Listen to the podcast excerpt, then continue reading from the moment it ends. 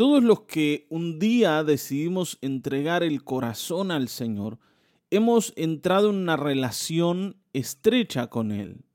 Una relación en la que vamos creciendo y en la que vamos conociendo al Señor.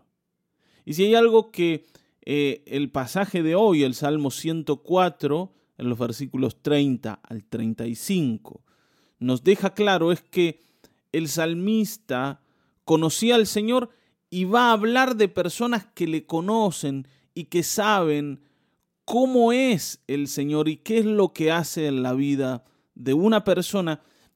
Y estas personas que han decidido entregar sus vidas al Señor, quieren lo del Señor. Está bien, ¿no? Desean lo del Señor. Vamos a leer. Dice, pero si envías tu espíritu, son creados y así renuevas la faz de la tierra. Que la gloria del Señor perdure eternamente, que el Señor se regocije en sus obras. Él mira la tierra y la hace temblar, toca los montes y los hace echar humo. Cantaré al Señor toda mi vida, cantaré salmos a mi Dios mientras tenga aliento. Quiera Él agradarse de mi meditación. Yo por mi parte me alegro en el Señor. Que desaparezcan de la tierra los pecadores, que no existan más los malvados. Alaba, alma mía, al Señor. Aleluya, alabado sea el Señor. Bueno, sin duda, este salmo está escrito por alguien que conoce al Señor, que ha decidido entregar su vida al Señor y por eso sabe qué es lo que el Señor produce en la vida de quien le cree. Lo primero que dice es, si envías tu espíritu son creados y renuevas la faz de la tierra. Hermanos, nosotros hemos nacido gracias a la acción del Espíritu Santo en nuestras vidas. Esto es lo que el Señor le decía a Nicodemo. Está bien, ¿no? Si no nacieres de nuevo, no puedes entrar en el reino de Dios. Si no nacieres de nuevo del agua y del espíritu, no puedes ver el reino de Dios. Nicodemo estaba como perdido. ¿Cómo puede hacerse esto? le decía el Señor. Y el Señor decía, los que son del espíritu entienden estas cosas.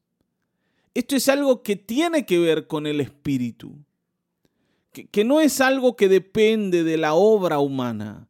Nosotros para todo preguntamos, pastor, ¿qué tengo que hacer para nacer de nuevo? Parecido a lo que le preguntó Nicodemo. ¿Cuáles serían los pasos? ¿Cómo es el procedimiento del nuevo nacimiento? Y, y, pensamos que si nos explican bien, lo vamos a poder lograr.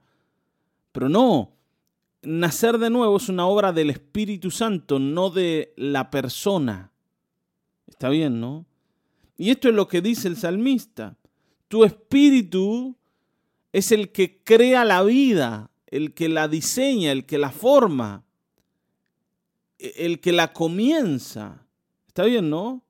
Y por eso nosotros no podemos hacer más que glorificar a Dios porque es Él el que nos ha dado vida. Esto es lo que dice el versículo 31, que la gloria del Señor perdure eternamente, que el Señor se regocije en sus obras. El Señor es el que da la vida. Ahora el Señor también es el que la quita. La vida le pertenece. Es de su exclusiva posesión. Ustedes recuerden que cuando Dios creó al hombre, lo formó del barro de la tierra.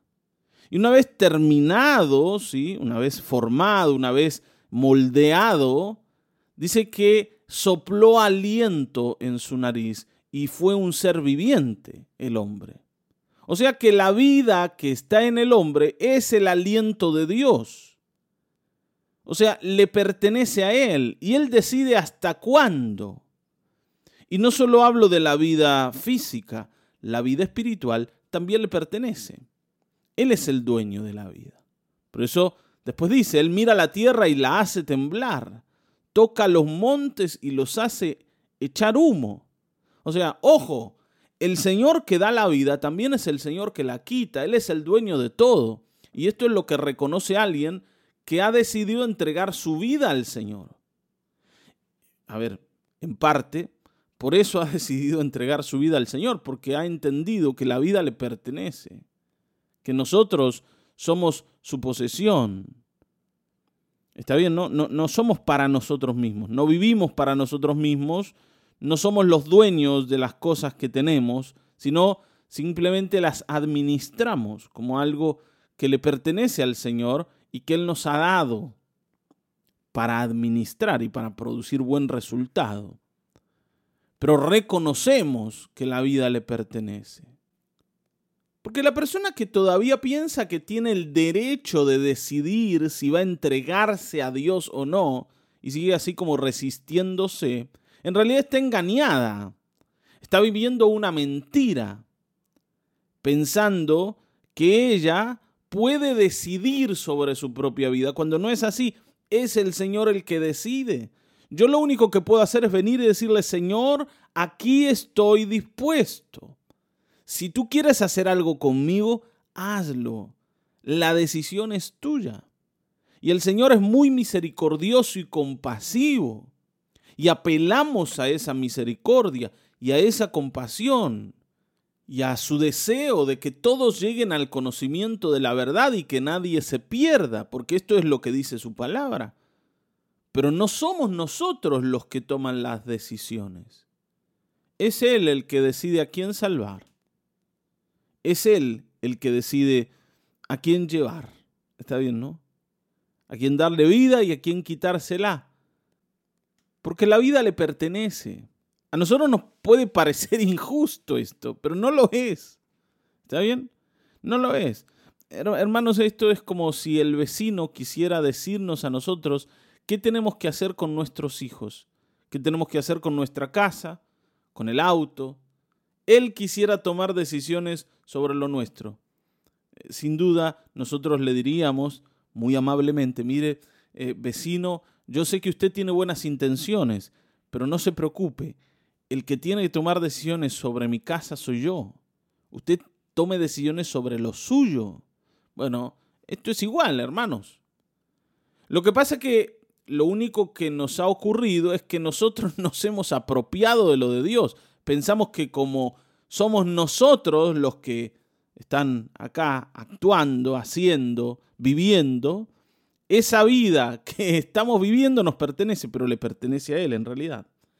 Y en cuanto nosotros reconocemos la verdad, más rápido podemos vivir en la plenitud de esa vida que le pertenece a Dios, pero que Él con mucha generosidad nos da.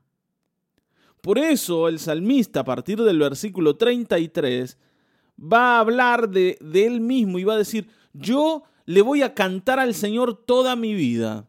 Le voy a cantar salmos mientras tenga aliento. ¿Por qué? Porque entiendo que aunque yo no soy dueño de nada, Él es un Dios bueno que me ha bendecido y me ha dado más de lo que merezco y, reconozco que mi vida está en sus manos y hasta aquí me ha cuidado de una manera muy especial.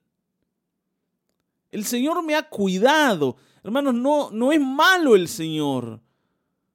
Al contrario, es muy bondadoso y compasivo. Gracias a Dios nuestras vidas no están en nuestras manos, sino ya estaríamos todos muertos. Ya hubiésemos perdido la vida varias veces si hubiésemos tenido la oportunidad. La vida está en manos del Señor y por eso seguimos de pie. Dice, quiera Él agradarse de mi meditación. Yo por mi parte me alegro en el Señor. Y aquí es donde aparece no lo humano. Quiera el Señor agradarse de mi meditación. Yo no sé cuán correcto soy, cuán orientado estoy, cuán acertado voy a ser en la vida quiere el Señor agradarse, yo espero agradarle. Y con esto tiene que ver la debilidad humana. Es como decía Pablo en Romanos, eh, cuando escribe, si hemos de pedir como conviene, no lo sabemos. Pero el Espíritu Santo intercede por nosotros con gemidos indecibles. O sea, yo no sé cuán orientado voy a estar, pero puedo confiar en el Señor Me voy a deleitar, me voy a alegrar, dice en el Señor. Yo espero en Él, no, no espero en mis aciertos, en mis méritos. Yo espero en los méritos del Señor. Que Él haga. Yo voy a seguirle. Ahora, mi deseo es hacia Él. Por eso dice el último versículo, el 35, que desaparezcan de la tierra los pecadores, que no existan más los malvados. Este es el deseo del salmista como alguien que ama a Dios. Ahora, claro, uno puede decir, ay, bueno, pero que él era tan bueno que quería que Dios destruya a los pecadores. Él no era parte de ellos. No, no se trata de eso. ¿sí? No se trata de eso. Se trata incluso de aborrecer el pecado que está en nosotros mismos, como dice el apóstol Pablo en el capítulo 7 del libro de Romanos, cuando habla del pecado que mora en mí. Yo aborrezco esto que hago. Se trata de eso, no de que somos personas perfectas que ahora andan condenando a los malos, sino de que somos personas que entienden que el pecado es lo peor que tenemos y que tiene que ser destruido y que esperamos que llegue ese día, a pesar de que nosotros mismos somos influidos por ese pecado que aborrecemos, que no queremos, que entendemos que no debe estar en nosotros. Llegará el día en que el Señor lo quite del todo de cada uno.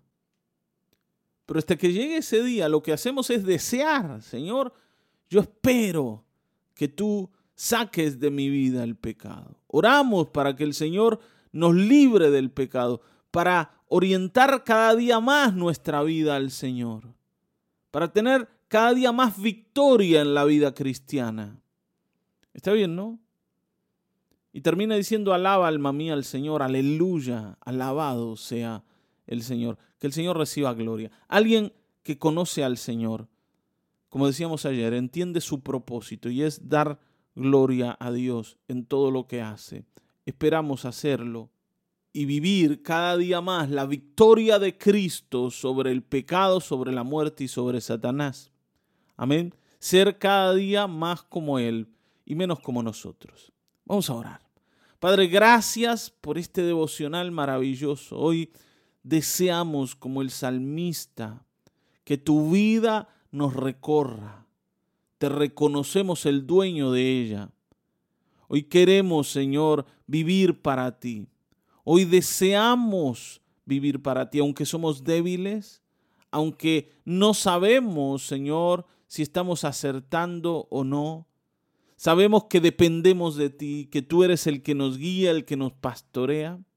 Y deseamos que tu vida se sobreponga a la vida del pecado y a la vida de la carne. Sabemos que la victoria de la cruz lo garantiza y lo vamos a ver día tras día en cada uno de nosotros. En el nombre de Jesucristo, que tu nombre sea alabado Dios, que tu nombre sea exaltado y reverenciado por siempre y siempre en medio de la iglesia, en medio de nosotros. Amén, amén, amén.